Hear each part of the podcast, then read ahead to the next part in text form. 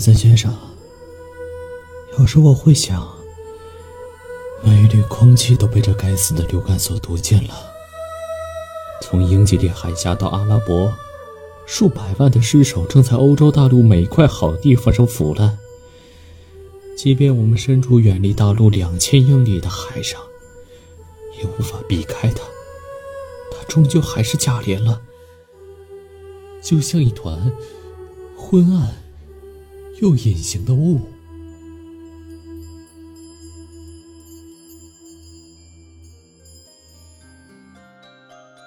延安，我是飞面，我是 Taco，大家好，大家好，欢迎来到 TSP 怪奇档案啊！没有想到吧？我们准时播出了 啊！对，真的是隔了好久，感觉大家已经不信任我们了。对对 对，然后今天这一期依然是跟大家聊一九一八大流感，嗯嗯，因为上一期我们刚好聊到它的第一次爆发，它的一个始末这样的一个感觉啊，第一次爆发的始末。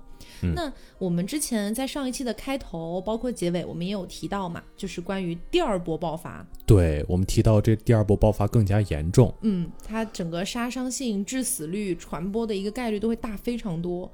那这就引来了一个问题：为什么呢？为什么？对啊，很好奇啊，为什么会这个样子呢？啊，为什么会这个样子呢？首先，先跟大家说一下啊，它这个第一次到第二次之间，它并不是说这个病毒就不见了。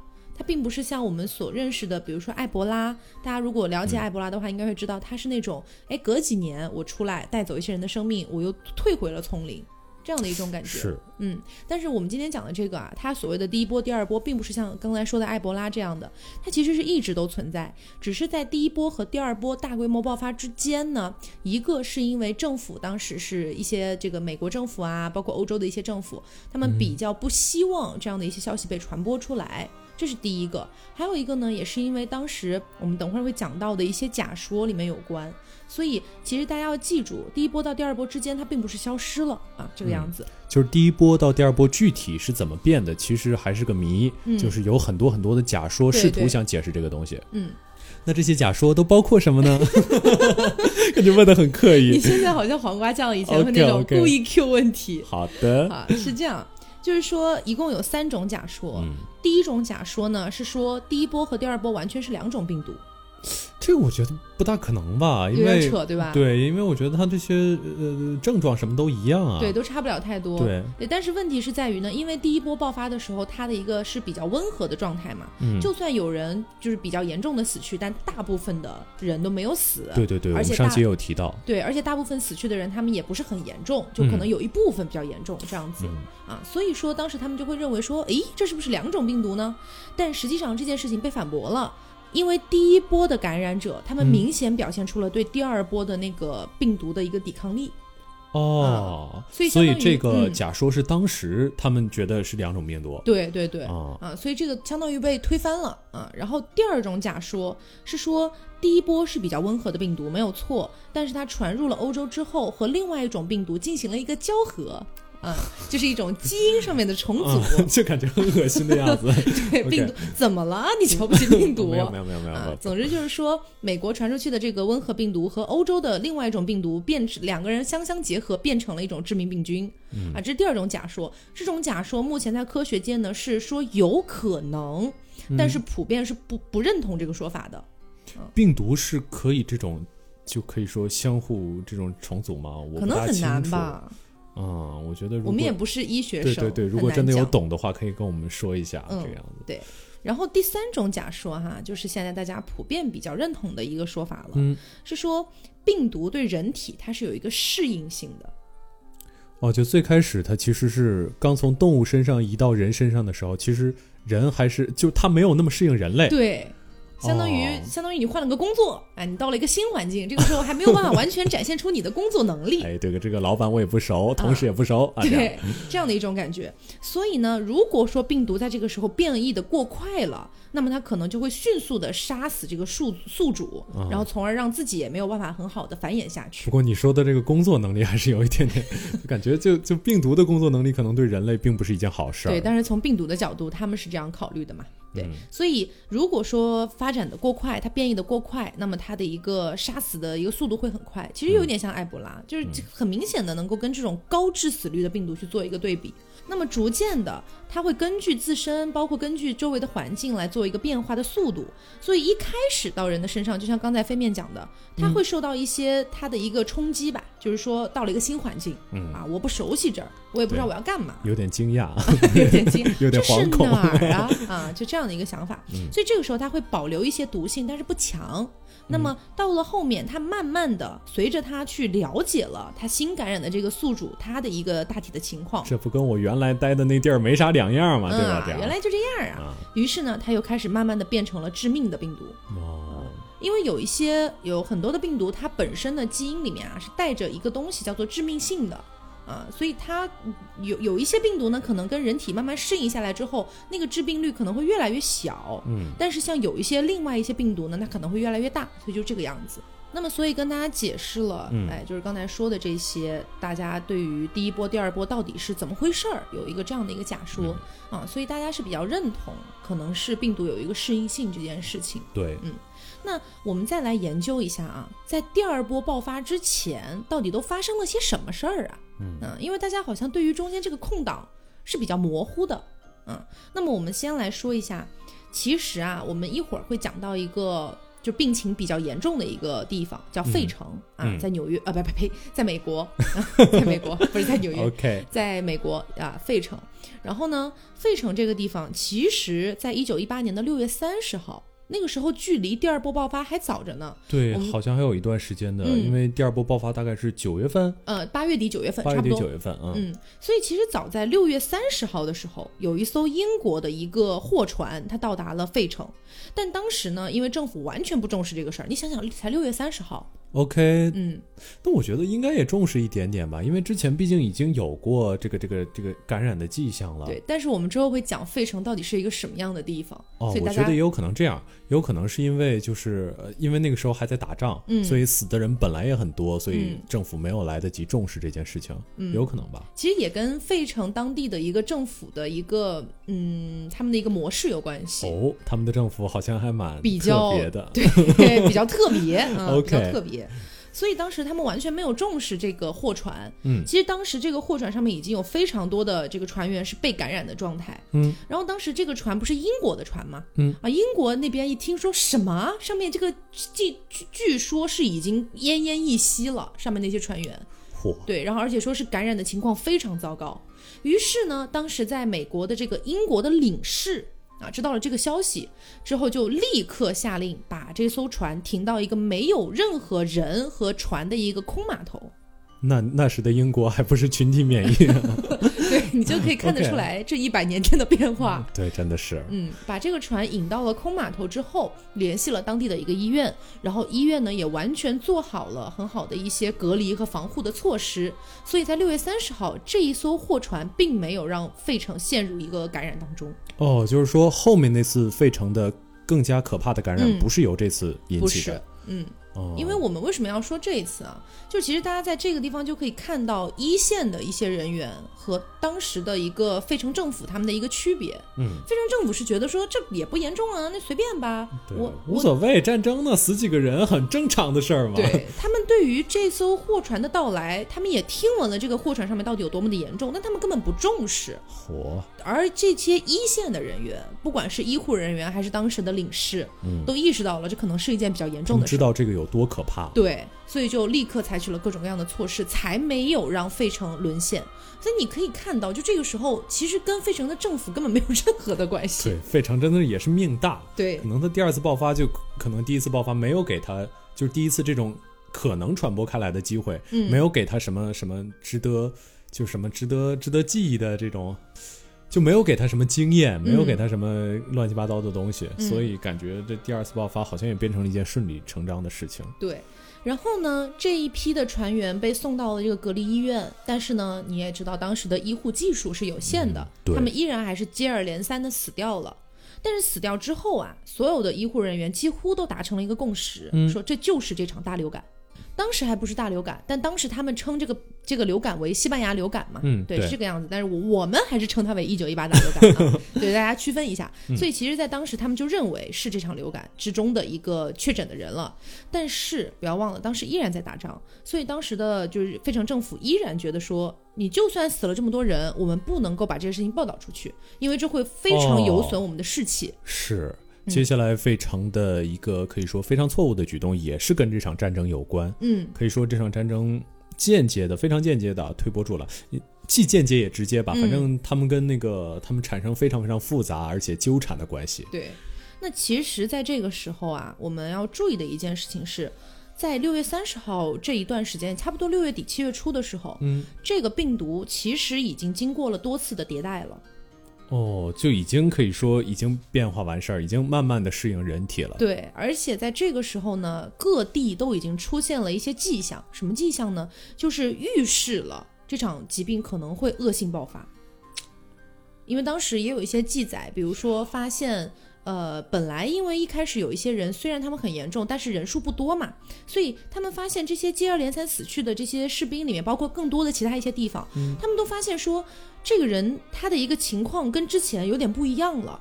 他的脑膜炎非常严重，或者他的肺炎非常严重，他的就七窍流血的那种感觉也出现了。对，与此同时啊，差不多是同一个时间，七月初，在伦敦啊、就是七月八号这一个星期里面，就七月八号的这一个星期里面，已经有二百八十七个人死亡在伦敦。同时呢，在伯明翰也是同一个星期里面有一百二十六个人死亡。嗯，大家不要觉得这就是一个数字，呃，或者说大家可以先记一下这些数字，跟后面的更可怕的数字做一些对比，嗯这样大家可能更有一些直观的感觉。嗯，所以这个时候，包括当时已经有一个解剖医生，他当时在可能是在自己的日记或者是一些报告里面记录下来了，说其实，在七月初的时候就已经出现了复合病灶或者说变异的病灶。哦，就是欧洲有一些其他的病症，然后跟这个病毒一块儿产生了一些并发症，对之类的。等等的并发症，或者说是跟之前完全不一样的一些症状都出现了。所以这一个解剖医生他也不是白来的啊，他是一个已经有了二十年解剖经验的，然后之前是解剖过上千例尸体的。老医生了，对，然后他说，这一次解剖的尸体的一些病状，跟他过去二十年解剖的都没有完全一样的，就是完全不一样。嚯！嗯，这样的一种感觉。就这次病毒可能真的是，就是由于呃，我也听过一些假说，就是这么说的，说这个病毒人类的炮弹。把这整个世界上很多未知区域的那个土地呀、都给 都给打烂了，所以导致很多很多这种这种微生物啊，或者病毒啊、细菌啊、乱七八糟的东西跑出来，嗯再加上人有很多尸体就在那里腐烂着，所以导致这场病毒。嗯，我觉得这种说法其实有道理的。嗯其实呃，六七月份的时候，还有另外几个国家也遭受了很大的，就可以说病毒已经传染开来了。嗯那就是印度跟波斯这么两个国家。嗯印度呢，达到了一个什么样的程度啊？呃，说印度啊，其实它那个病情，说至少影响到了一百万人的生活，呃，是影响到啊，这不是一百万人死掉了。嗯嗯呃，说呃，死亡尽管只有一千六百万人，但是当时达到了一个什么样的程度呢？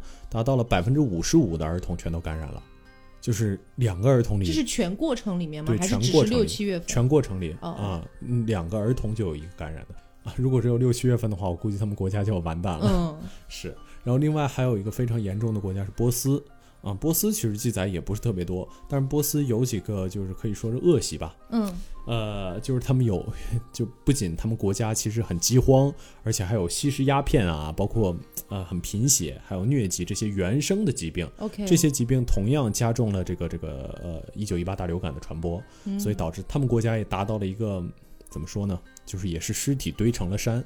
到后面我们会发现，尸体堆成了山这这种评价，好像是一种常见现象对，是一种常见现象了，是一种很悲哀的常见现象。嗯但他们国家应该是有记载的啊，我查的资料里有记载的，应该是比较早的了。哦，OK，因为这让我想到最近对于新冠的一个推测，就是关于印度嘛，嗯因为印度本身卫生条件可能略差一些，对，然后他们又有用手抓吃饭、抓饭吃的一个习惯，嗯，因为我我本人真非常爱看就是印度的那种街头视频，你知道，是吗就？是他们吃手抓饭，觉得吃的很香。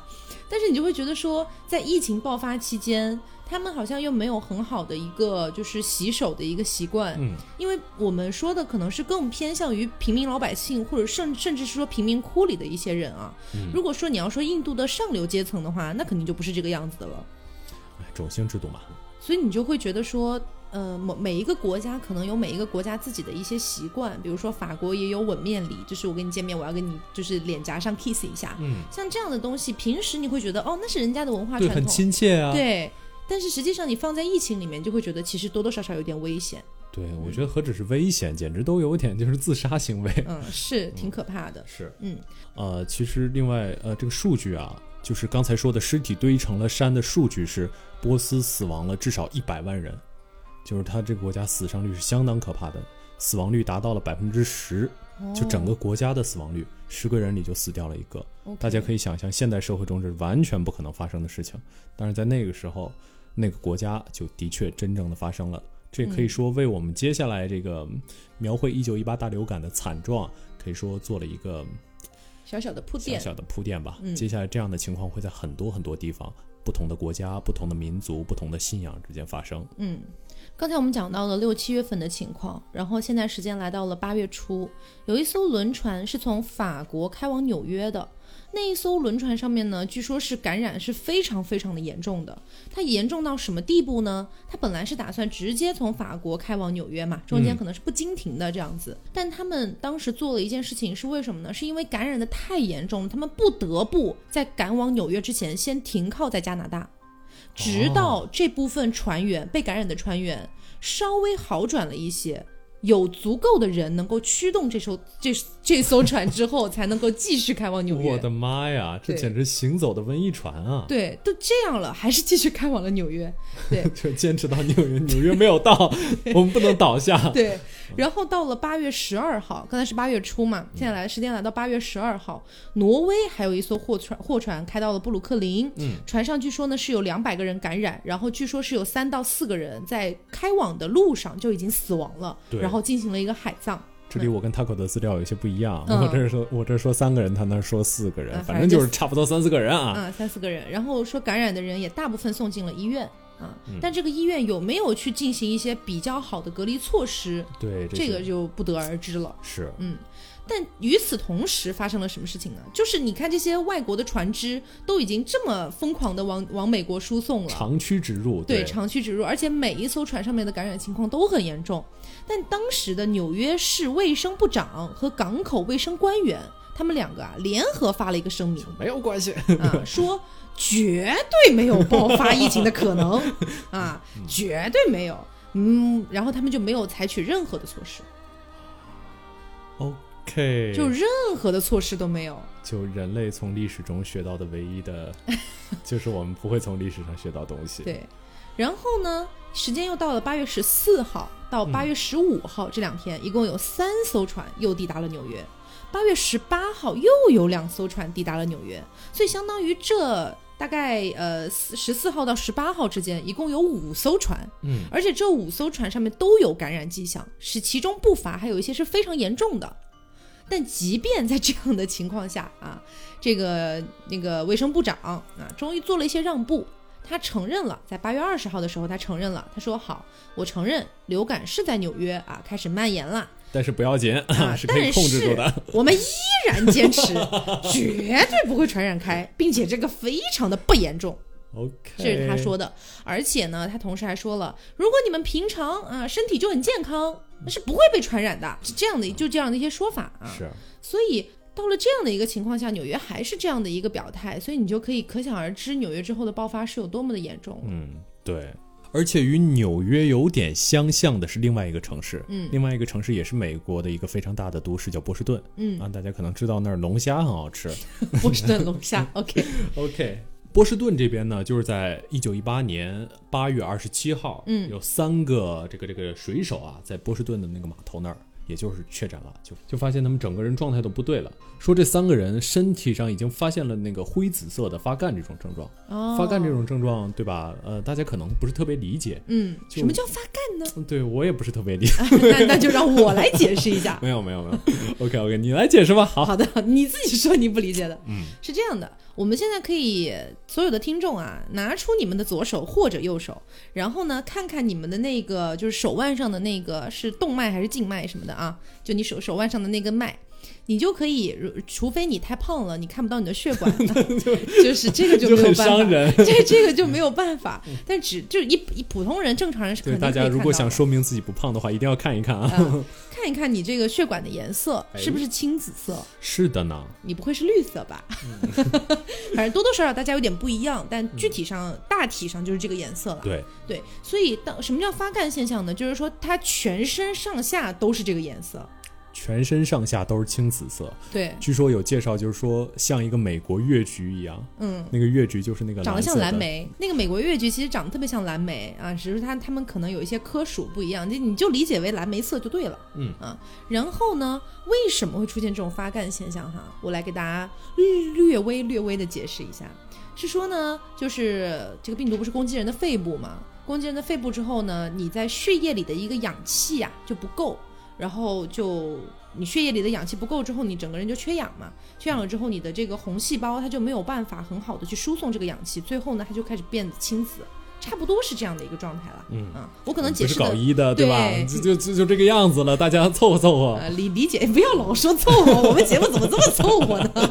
天哪！OK，对，就是呃，大家理解一下就行了，大概是这么个意思。嗯就我们说的原理是对的，具体操作呢，我们也不大懂，毕竟我们不是搞医的嘛。嗯，，OK，就这样。但是呃，与此同时，就是你转的好快哦。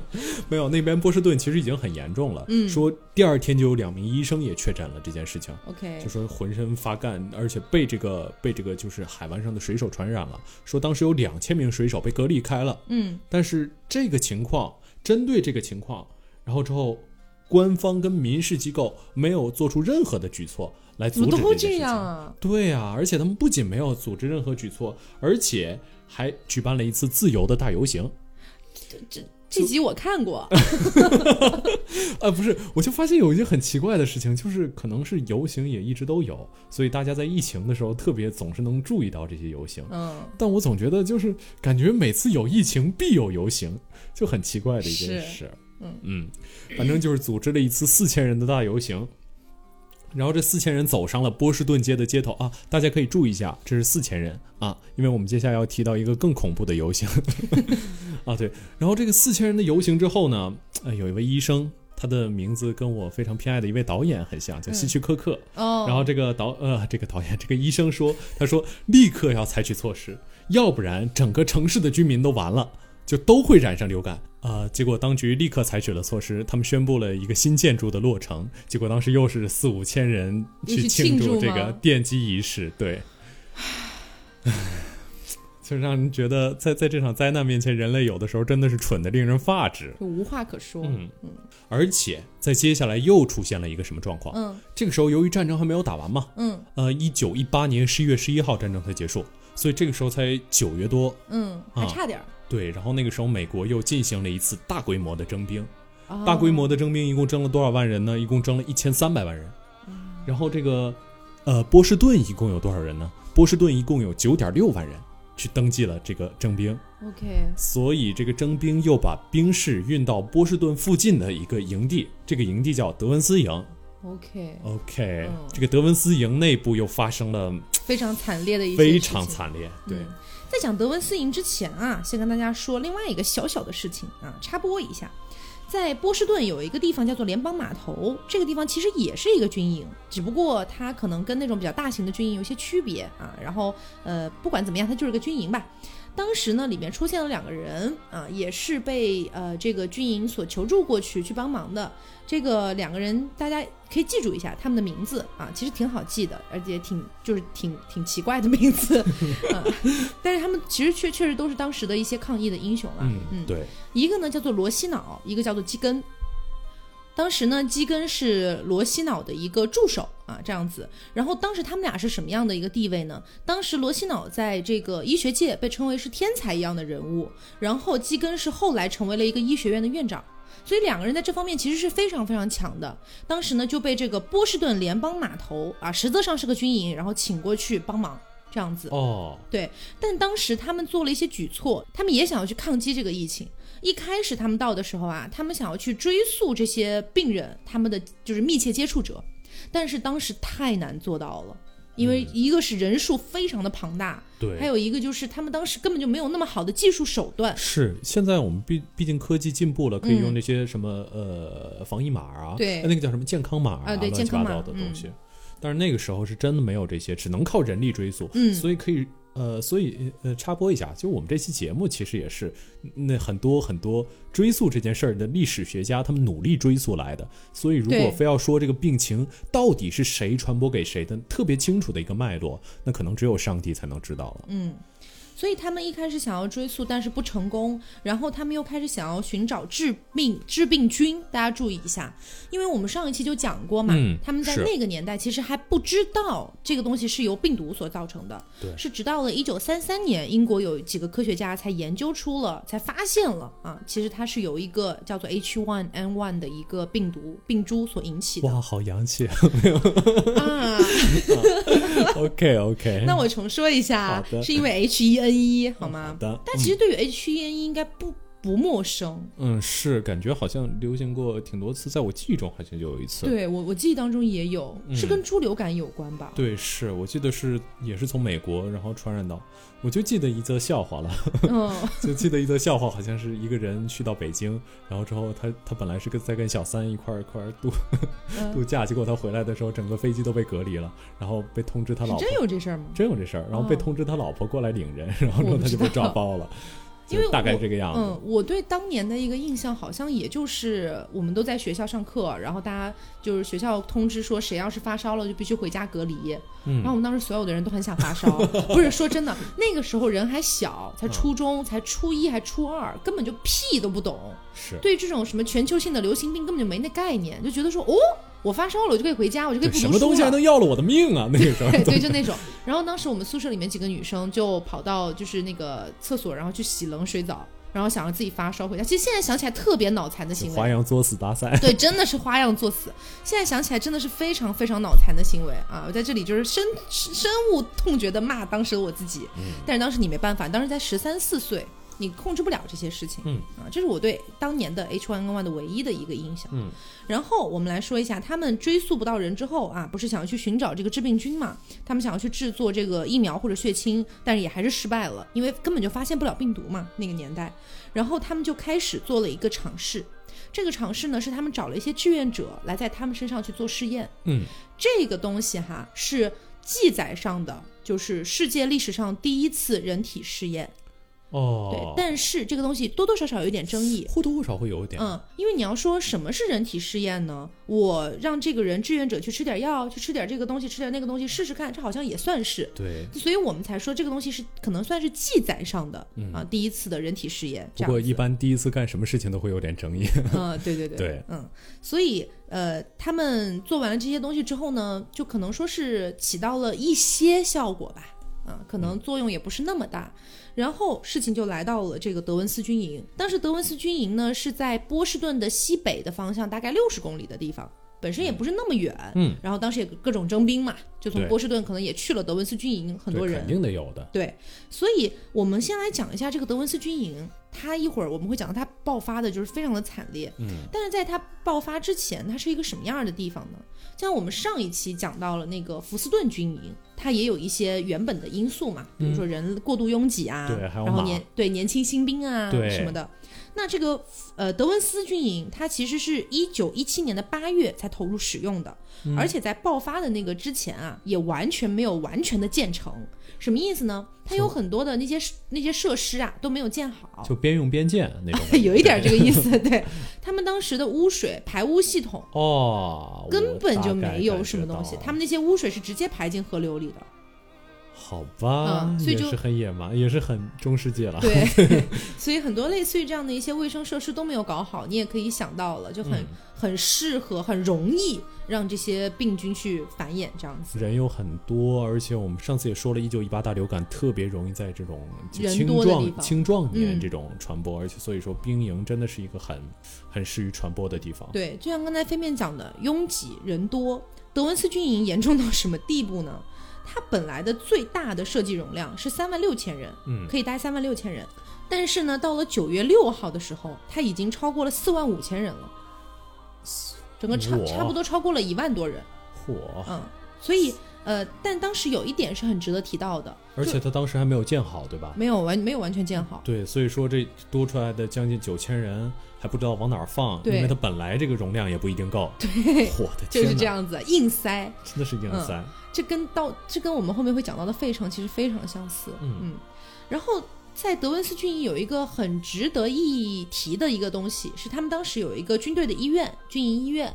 嗯，这个军营医院当时呢，最大的容量是可以容纳一千二百人啊，其实对于一个军营来说还算不错了。对，不错了。嗯对，而且呢，当时在疫情爆发之前，只住进去了八十四个人，那就可以想绰绰有余。对，健康小伙子们嘛，要什么医院，对吧？对，绰绰有余。然后，而且也配备了很好的一些医护人员，还有一些医疗的一些团队，还在做研究啊等等的。嚯，所以大家当时都会觉得说，这么好条件的一个医院，在当时来说啊，这么条件好的一个医院，应该有能力能够应付这个东西吧？嗯，我们来看一看现实是怎么样的。结果，差不多也就是八九月份的样子啊，这个德文斯军营开始接连的出现了病人，但是呢，当时没有一些人敢说它是流感，因为这个东西可能听起来，因为一直上面强调的就是不能去打压这个士气嘛，对啊，没有人还在打着仗呢。对，没有人敢说它是流感，顶多说它可能是脑膜炎啊，类似的一些东西啊，就说它是并发症，就欲盖弥彰的感觉。对，说它是并发症里面的一种，而不是真的流感，而且那个时候兵荒马乱的时代本来就很暴力，对，所以那个时候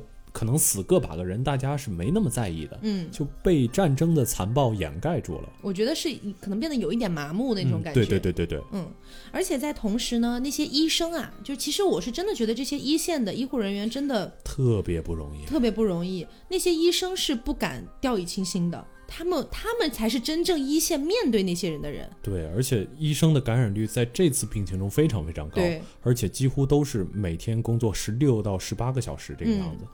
我们来说一下当时的医生啊，当时在德文斯军营里面的这些医生，他们就意识到了这件事情没那么简单，他们就求助了刚才提到的罗西瑙和基根他们的团队。然后之前为什么说罗西脑跟基根他们的团队有一点像是一个英雄团队呢？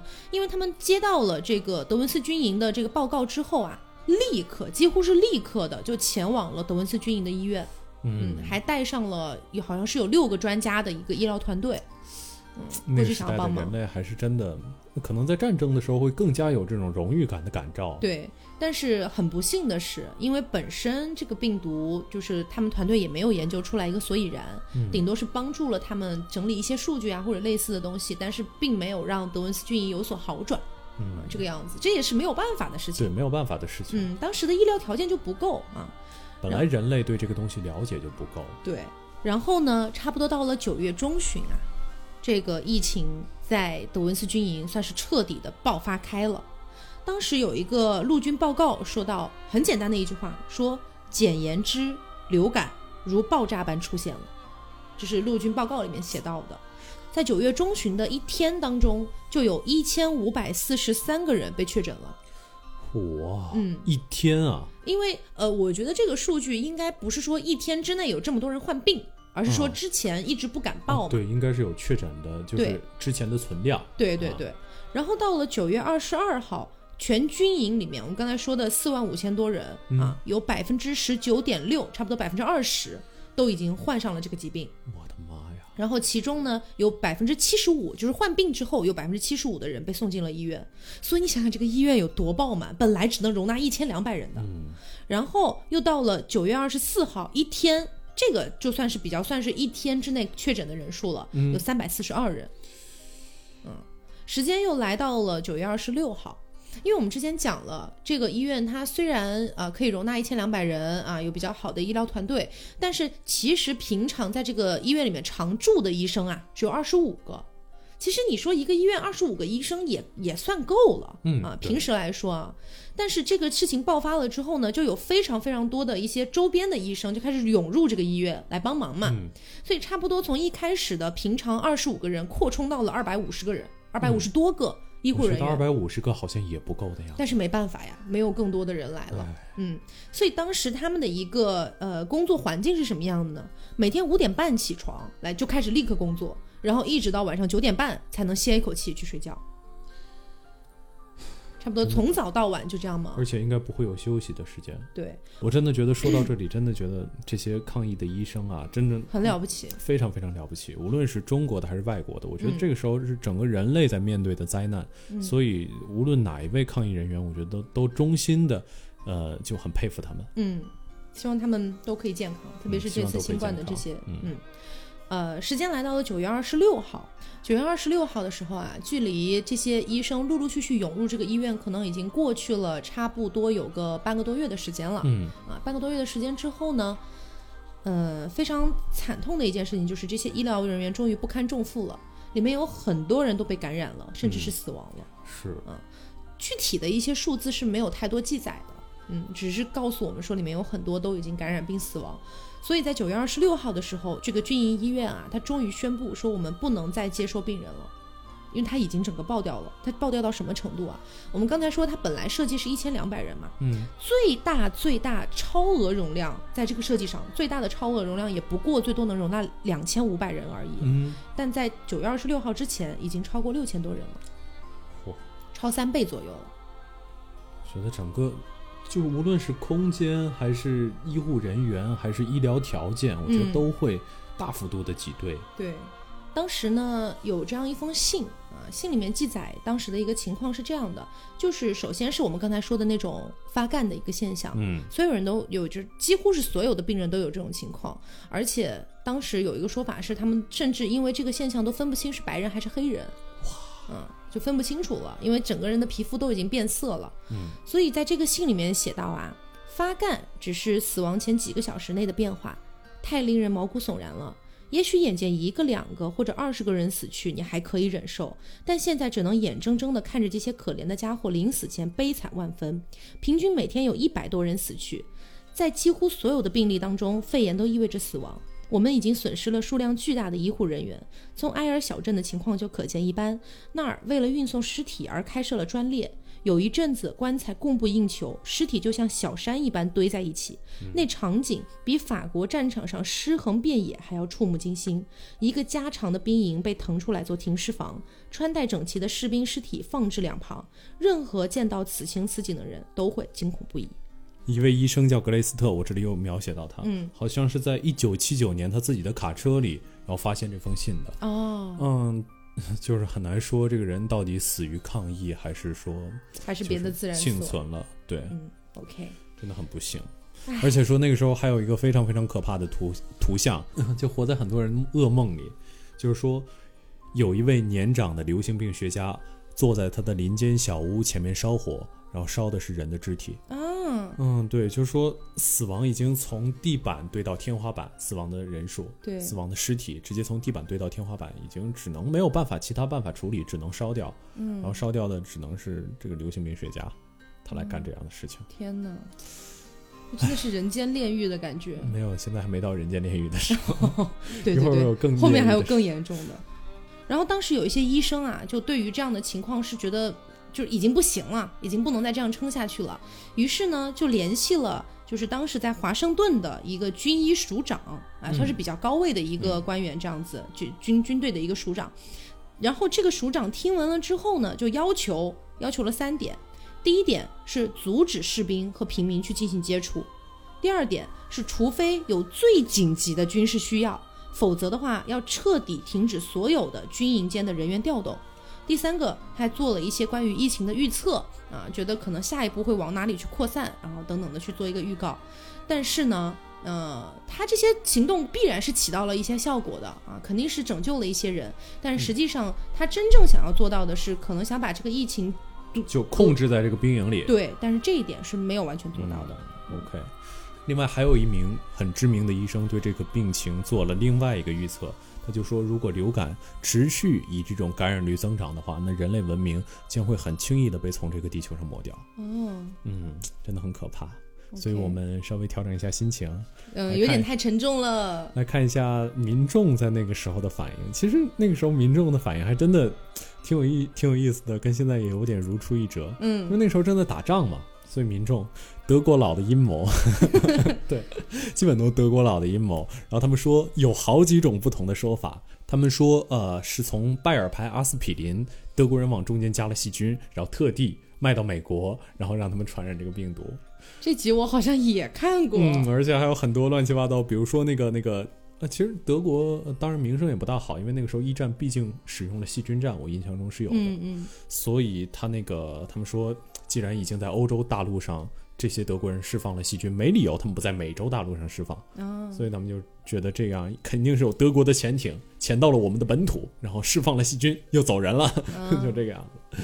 然后还有还有一些比较流传的比较凶的谣言，说德国的那个士兵混到了我们的军营里，然后用一些皮下注射的方式给我们的士兵注射了一些这个这个流感，所以其实。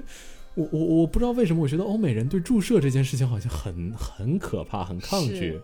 包括现在有闹得很凶的那个反疫苗，嗯，我觉得好像也是有这种感觉。我觉得这个在我的眼里哈，只是在我个人的眼里，我会觉得跟美国的反制行为是有一定联系的。OK，对，反正最后他们的结论就是啊，叫德国流感好了，就是这样。嗯，就不管怎么样，不管是不是德国人引起的，我们要让这次流感跟德国人铭记起来，要哦唾弃德国人，OK。就是这个样子。嗯刚才我们不是说到，呃，给这个军医署长发了这个一些报告，然后采取了一些行动，但没有完全阻止住这场病毒的外扩嘛？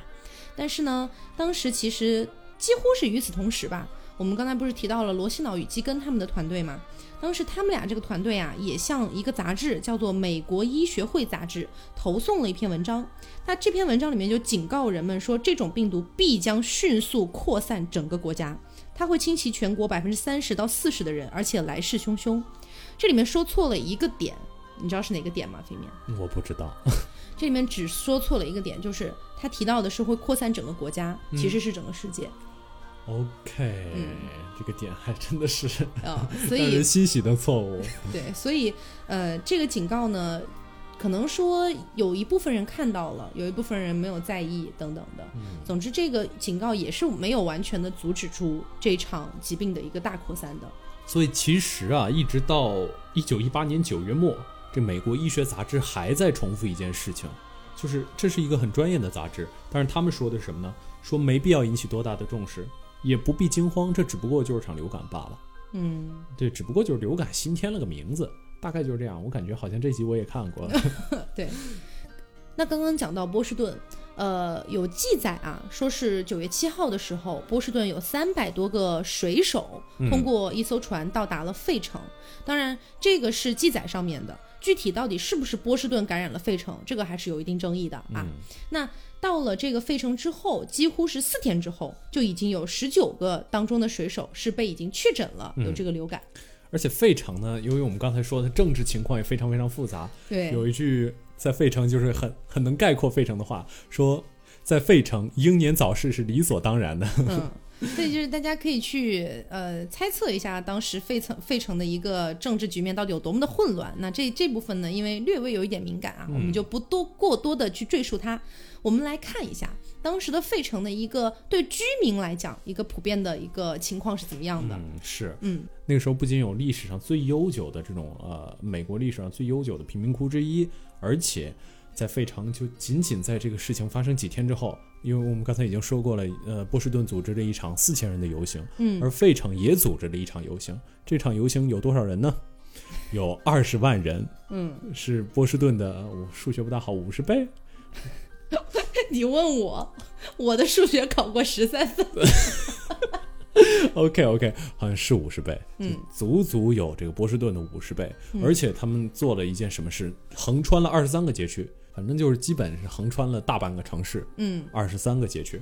这次呃游行是为什么呢？其实是为了筹取那个就是战争债券。嗯大家可能都知道，就是美国队长在在在美队一中干的事情。啊，就给大家就让捐钱这嗯，种，对是不是？你捐我钱，而且这怎么说呢？我觉得现代人可能很难理解那种捐钱非常非常狂热的手段。他们大概意思就是说，呃，我们的孩子是为了维护真理而去派到法国战场的。如果你想让他们早点回来，那就赶紧给我钱。说，而且他们这个逻辑对，很奇怪，他明明是被你派到派过去的，结果为什么你要去千里之外保护你的美国？啊就很很有意思。是而且还有包括他们，他们那个时候把一些人列为偶像，这些人是丧夫的寡妇，就是他们哦老公死在战场上了，然后这些人被列为偶像，就是为了激励大家捐钱。就我也不明白这怎么怎么个激励法，反正就是，的确感觉战争那个时候对整个人的心智啊，有太大的改变了。，对有狂热的那一面。嗯，所以呢，在一天之后，他们立刻就感染了六百七十五个人。好吧，就非常非常，就而且这六百七十五个人，大家可能刚才听我们那个数字，应该是一天之内感染最多的吧？就我们之前之前没有提到过超一天超过五百个人的，嗯，除了除了那个一千多，那个可能是累计的。对，那个之前有存量，而且这个只是个开始，他们在一个月之内数量增长了七点五万，嗯，就是一个月有七点五万人。就可以说真的是很很要命，很要命。我觉得哪怕是新冠的增长率七点五万人也是非常非常吓人的。是，而且大家要考虑到那个时候那个检测条件是一定不会有现在这么发达的。嗯，而且这让我想到我之前看到的一个说法，关于一九一八大流感，就是说在二次爆发的时候，它的一个严重程度是什么样的呢？普通的一些流感，或者说普通的一些传染病。它的一个增长趋势是其实是呈对数曲线的。我刚刚说我数学不好，我跟大家讲一下对数曲线是什么东西。强行弥补自己，你就把它理解为差不多有点像四分之一个圆，或者说是抛物线的半边那种感觉。它总之是一个往上攀升，但是它是有弧度的嘛，对不对？但是像一九一八大流感的第二次爆发里面，它几乎是呈一条直线上升的。它的一个感染率和死亡率什么的，是呈直线上升过去的，它是非常吓人的一件事情啊。而且由于死亡人数，我可以跟大家呃直接汇报一下这个死亡人数。说到十月五号的时候，有七百名费城市民死于流感和瘟疫，然后到第二周就有两千六百人死去，第三周有四千五百人死去。翻倍了，对，反正也有点对数吧，我也不大清楚。这这个就是直线了呀，这个就直线了。反正就是说，这个那个时候已经就已经到了一个什么样的程度？说有的人在那个时候到处听见尖叫声，此起彼伏的尖叫声，就是说可能有人死了，可能有人死了，有人发现了他的尸体，哦。嗯，而且有可能有的人死之前的尖叫，那刚才飞面也讲了一些费城的一些情况，可能会有人觉得说，哎，那波士顿怎么没有这样呢？为什么费城就这样了呢？首先第一点啊，就是波士顿也是严重的，但是它跟费城有区别。费城的这个城市啊，有几大特点。第一点是它人口非常非常的拥挤，嗯，它当时的人口有一百七十五万人在这个城市里，哦，那个年代应该算非常多的人，，对，非常的拥挤，而且他们当时的一个贫民窟啊，是呃非常的简陋的。怎么说呢？当时贫民窟里面，他们甚至是有记载的，是几十户人用同一个厕所，几十户人只有一个厕所，哇，要了命了，对。而且同时，他们还有更多的一些人是两到三个大家庭，可能是比如说三四个人、四五个人这么一个大家庭，两到三个大家庭去挤一个两室或者三室的公寓，嗯，所以就是各种大大小小的孩子睡在一起，然后这个啊，你怎怎么去安排这个房间 也说不清楚。你说贫富差距本来就很大，，对，很大，而且同时还有一个条件，也是促成了这个东西。就之前也提到过嘛，嗯，就是一九一七到一九一八之间那个冬天，嗯算是呃美国有历史上面最冷最冷的那个冬天，对最冷的几个冬天之一。哦所以当时你想，加上贫民窟，它本来的一个条件就非常的差，它到底有没有足够的棉被你都不知道啊，嗯这样的一个情况。还有同时，当时在费城给穷人提供的医院只有一个，哇，这这一百多年，美国的看病难也没有解决，这这是真的挺难的。因为呃，这个为什么只有一个呢？因为这一个它同时还是救济院和收容所，它不能算是一个严格意义上的医院，它算是穷人得病了来我这儿，我尽量去帮助你这样的一种感觉，不能算是严格意义的医院。所以几乎是你穷人，你都没有什么很好的办法去看病的而。且穷人还有非常非常惨的一件事儿，就是他们必须要劳动，要不然他他们就没有办法养活自己的孩子，而劳动了得病怎么办呢？就只能万一得病死掉，他们的孩子就只能要被送去孤儿院。但是这里有一点非常的惨，对。费城连孤儿院都没有。对，费城呃，可能费城是没有孤儿院，但是另外一个非常非常惨的点就是那个时候也没有办法送到孤儿院，为什么呀？因为孤儿院有群体聚集感染，啊，就是那个时候孤儿院已经已经爆炸了，就是已经哦呃，由于那个时候有非常非常多的人变成孤儿，甚至我估计可能有些父母为了就因为疫情的时候真的很养不下去了就。养不下去了，可能会送到孤儿院。嗯所以说那个时候孤儿院里挤满了数百个被遗弃的孩子，嗯就是说根本没有人再敢把孩子送到孤儿院。说其他的那费城没有孤儿院，怎么说还算是个好事儿吗？嗯 不不不，就是可能送到其他地方的孤儿院吧，嗯有可能送到费城旁边的孤儿院，嗯，就这个情况。但反正孤儿院也没有办法送到，对。所以说孩子有可能只能在家等着饿死，反嗯正就是残忍。当时还有记者称，费城是美国管理最混乱的城市，嗯没有之一，就是最混乱的城市。对民政的防疫措施零零碎碎又没有章法，嗯，而且当时的费城呢，可以说是所有的一些公共建设都是极度极度的缺乏的。你想想，当刚才说的，穷人连看个病的医院都没有啊，这样的一种感觉。那么刚才也说到嘛，就是呃九月七号啊，有来自波士顿的三百多个水手到达费城啊，这个到底是不是？我再强调一下啊，这个到底是不是费城的感染的原因还有待商榷，但是有记载是这个样子的。然后说是四天之后有十九名水手就报告感染上了流感嘛。那当时四天之后，有十九个水手去报告了有流感的情况之后，费城的一个海军辖区的首席卫生官，这个人挺厉害的，他也是个医生。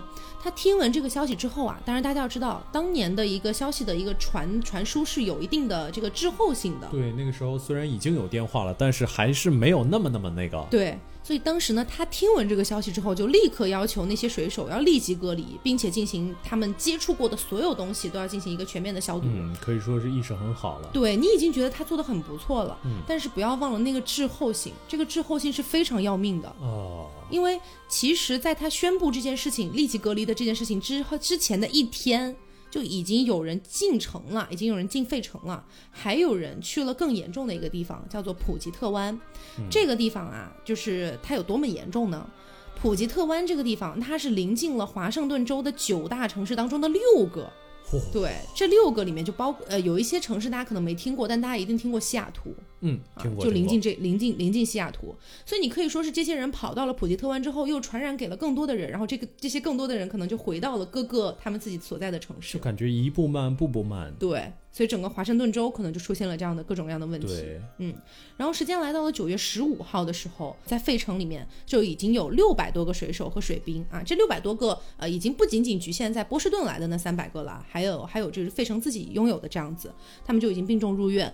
然后到九月十七号啊，到九月十七号的时候，有一个平民医院记载了一件事情，这个事情我觉得挺惨痛的，说是有五个医生和十四个护士，差不多有二十个人，十九个人啊，突如其来的就病倒了。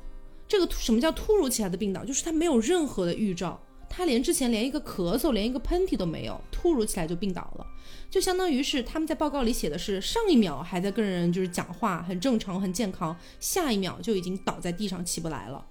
这样的一个情况，所以你可你就可以看到当时的一个呃，就这个大流感的病毒，嗯它的一个变异程度，然后对人的一个杀伤性了。嗯，但仅仅这样的话，其实还称不上炼狱。真嗯正称上炼狱就，就可以让大家触目惊心的这一部分我。觉得今天好像一直在带大家下十八层地狱的感觉是。你觉得这是地狱吗？还不是。没有，下一期会好一点。好，OK，反正就是这一期在这个部分，其实是可以说，我看这本书的时候，查这些资料的时候，我自己都看的很难受。吓坏了，嗯就感觉自己很惊讶。对，当当天晚上我还做了噩梦，就大概这个样子。嗯就是总体跟大家说吧，就是当时呢，费城也不是就是一点都不抵抗的，还是想抵抗一下，嗯想抵抗抵抗了个什么呢？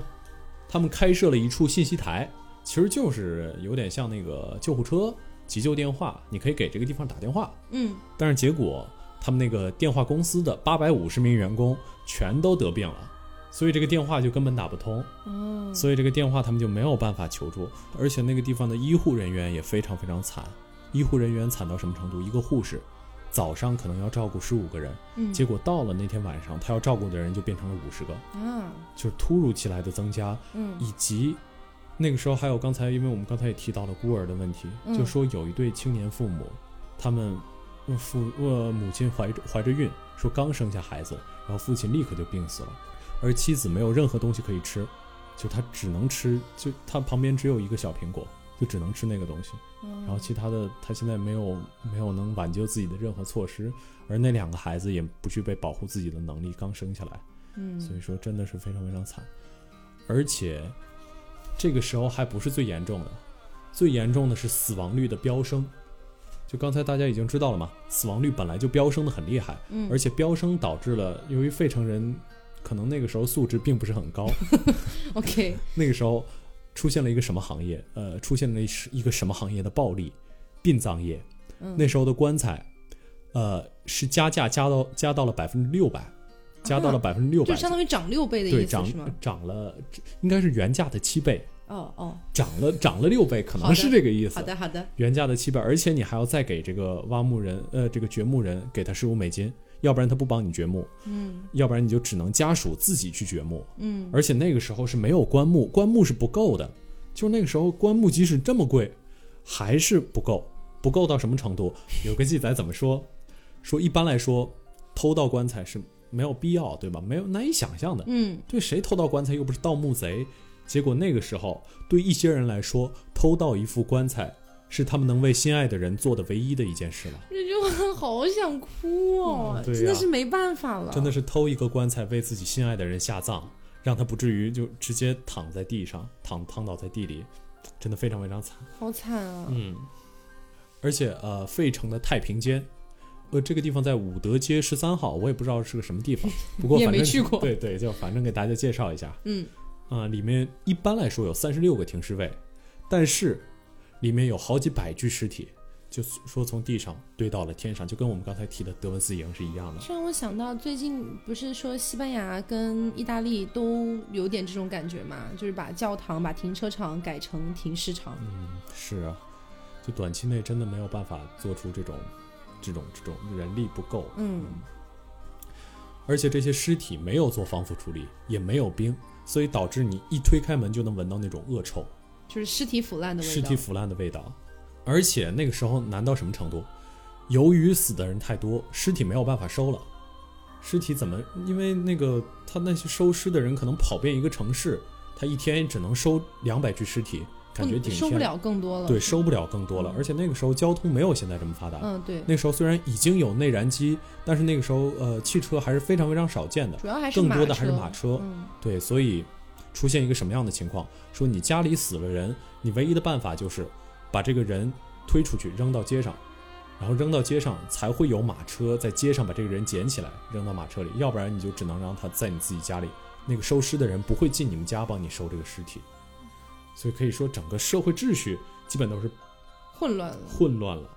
而且费城就是刚才说嘛，殡葬行业虽然它它它行业坐地起价，素质极差，嗯，但是他们的那个五十位防腐工立刻就被累垮了。对，是因为尸体太多了，是那防腐工无论怎么赶都赶不够，于是急忙从军队里调了十位防腐工，就说给尸体做一些防腐工作。由于这个棺材起价，所以这个费城的委员会对放弃了自由贸易的准则，嗯 让这个棺材涨价不得超过百分之二十。哦，但是还有很多棺材，其实应该还会有私下黑市的这种交易，是很常见的。当时的棺材成了硬通货呀。是大家如果呃，我们下一期应该也会聊到，反正就是有一个地，反正就是有的人还做出了，因为我们现在是抢口罩嘛，那个时候都是截留下棺材，嗯，就是这个，就像德国抢口罩一样，就他这个城市把要去往另外一个城市的棺材给截下来了。嗯，嗯，感觉这些都是历史重演啊。对，真的是很可怕啊、最后我们这期可能就先讲到费城结束吧，因为嗯这期可能时间还是有一点点不够。真的从来都没有想过，我我觉得我准准备的就应该差不多吧，这谁又能想到是谁能想到这么这次跟我们那个那个那个那个那个什么啊？曼森杀人案还不嗯一样，曼森杀人案是我们努力拖时间才都到三集，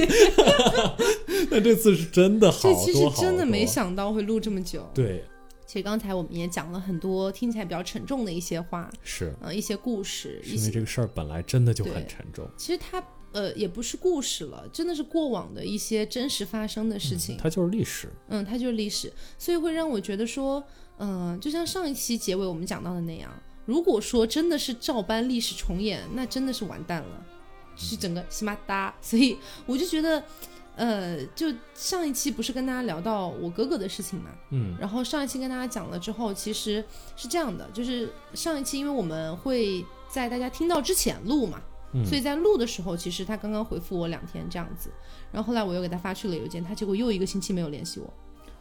这一个星期里面，我整个就是你也知道，就是就觉得完蛋了。吊着的状态。对，然后到处找，到处找，结果他终于在前两天又回我了。啊，然后他，我我是觉得为什么我要我又要提出他哈、是因为我觉得他们的家庭的一个状况算是美国现在家庭的一个小小的缩影吧。嗯因为他跟我提到说，他不是本本身是重症嘛，嗯然后现在是几乎算是康复了，嗯，然后他老婆是轻症嘛，但现在也没有完完全全的脱离这个病毒。但问题就在于他们有两个孩子，一个才两岁，一个才四岁，他们也没有办法给别人去带，因为美国的家庭不像中国一样说哦，给我妈妈带，给我爸爸带，他们不会这样，就是你已经自己成家，那就是你自己的孩子，很少会真的说送到呃爸爸呃那个爷爷奶奶或者外公外婆那边去。感觉是一个非常标准的中产阶级啊。对，所以。但他们更惨的一点是什么呢？前两年的时候，他们刚换了个房子，哦，还有很多贷款没有还完。哦他，然后我哥在那个邮件里面跟我讲到说，呃，他们现在即便是他们两个都还算是呃一个算康复，一个算感染的状态啊，但是两个人其实都没有什么力气，身上是没有什么力气的。但在这样的前提下，他们两个需要干嘛？他们两个每天还需要工作，就是他们没有办法停下来，停下来的话，房贷就还不了，房子可能就会被拿走。然后他们一家人甚至没有地方住，所以在这样的一个情况下，继必须得继续工作，而且同时，因为我哥他算是比较严重的一个情况嘛，然后才刚刚有一些好转，可能完全没有什么力气之类的，所以带孩子的工作也落在了我哥他老婆的身上，然后他他老婆同时还得工作。你就可以看到，在这样的一个社会环境下面，即便是这样的一个小小的家庭，你就能够看出来很多东西了。所以你你就是会觉得，一个这么大的一个一个一个事件吧，全球性的这样的一个事件，其实归到最后，其实是对每一个小小的个人造成了无限大的影响。特朗普的一粒头皮屑对，掉到一个个人身上就是一座山。对，好的，所以今天又是啊，有点沉重的一期。嗯啊，那呃，也希望在这样一个全球性的事件下面，每一个嗯无辜或不无辜，我们都不不去讨论这个问题了。就是每一个普通的人都希望就是可以就是很好的去度过这样的一个难关。嗯，那今天节目就是这样啦。嗯别忘了点赞、评论、加转发。嗯好的，我是飞面，我是 Taco，那我们下周再见啦，拜拜拜拜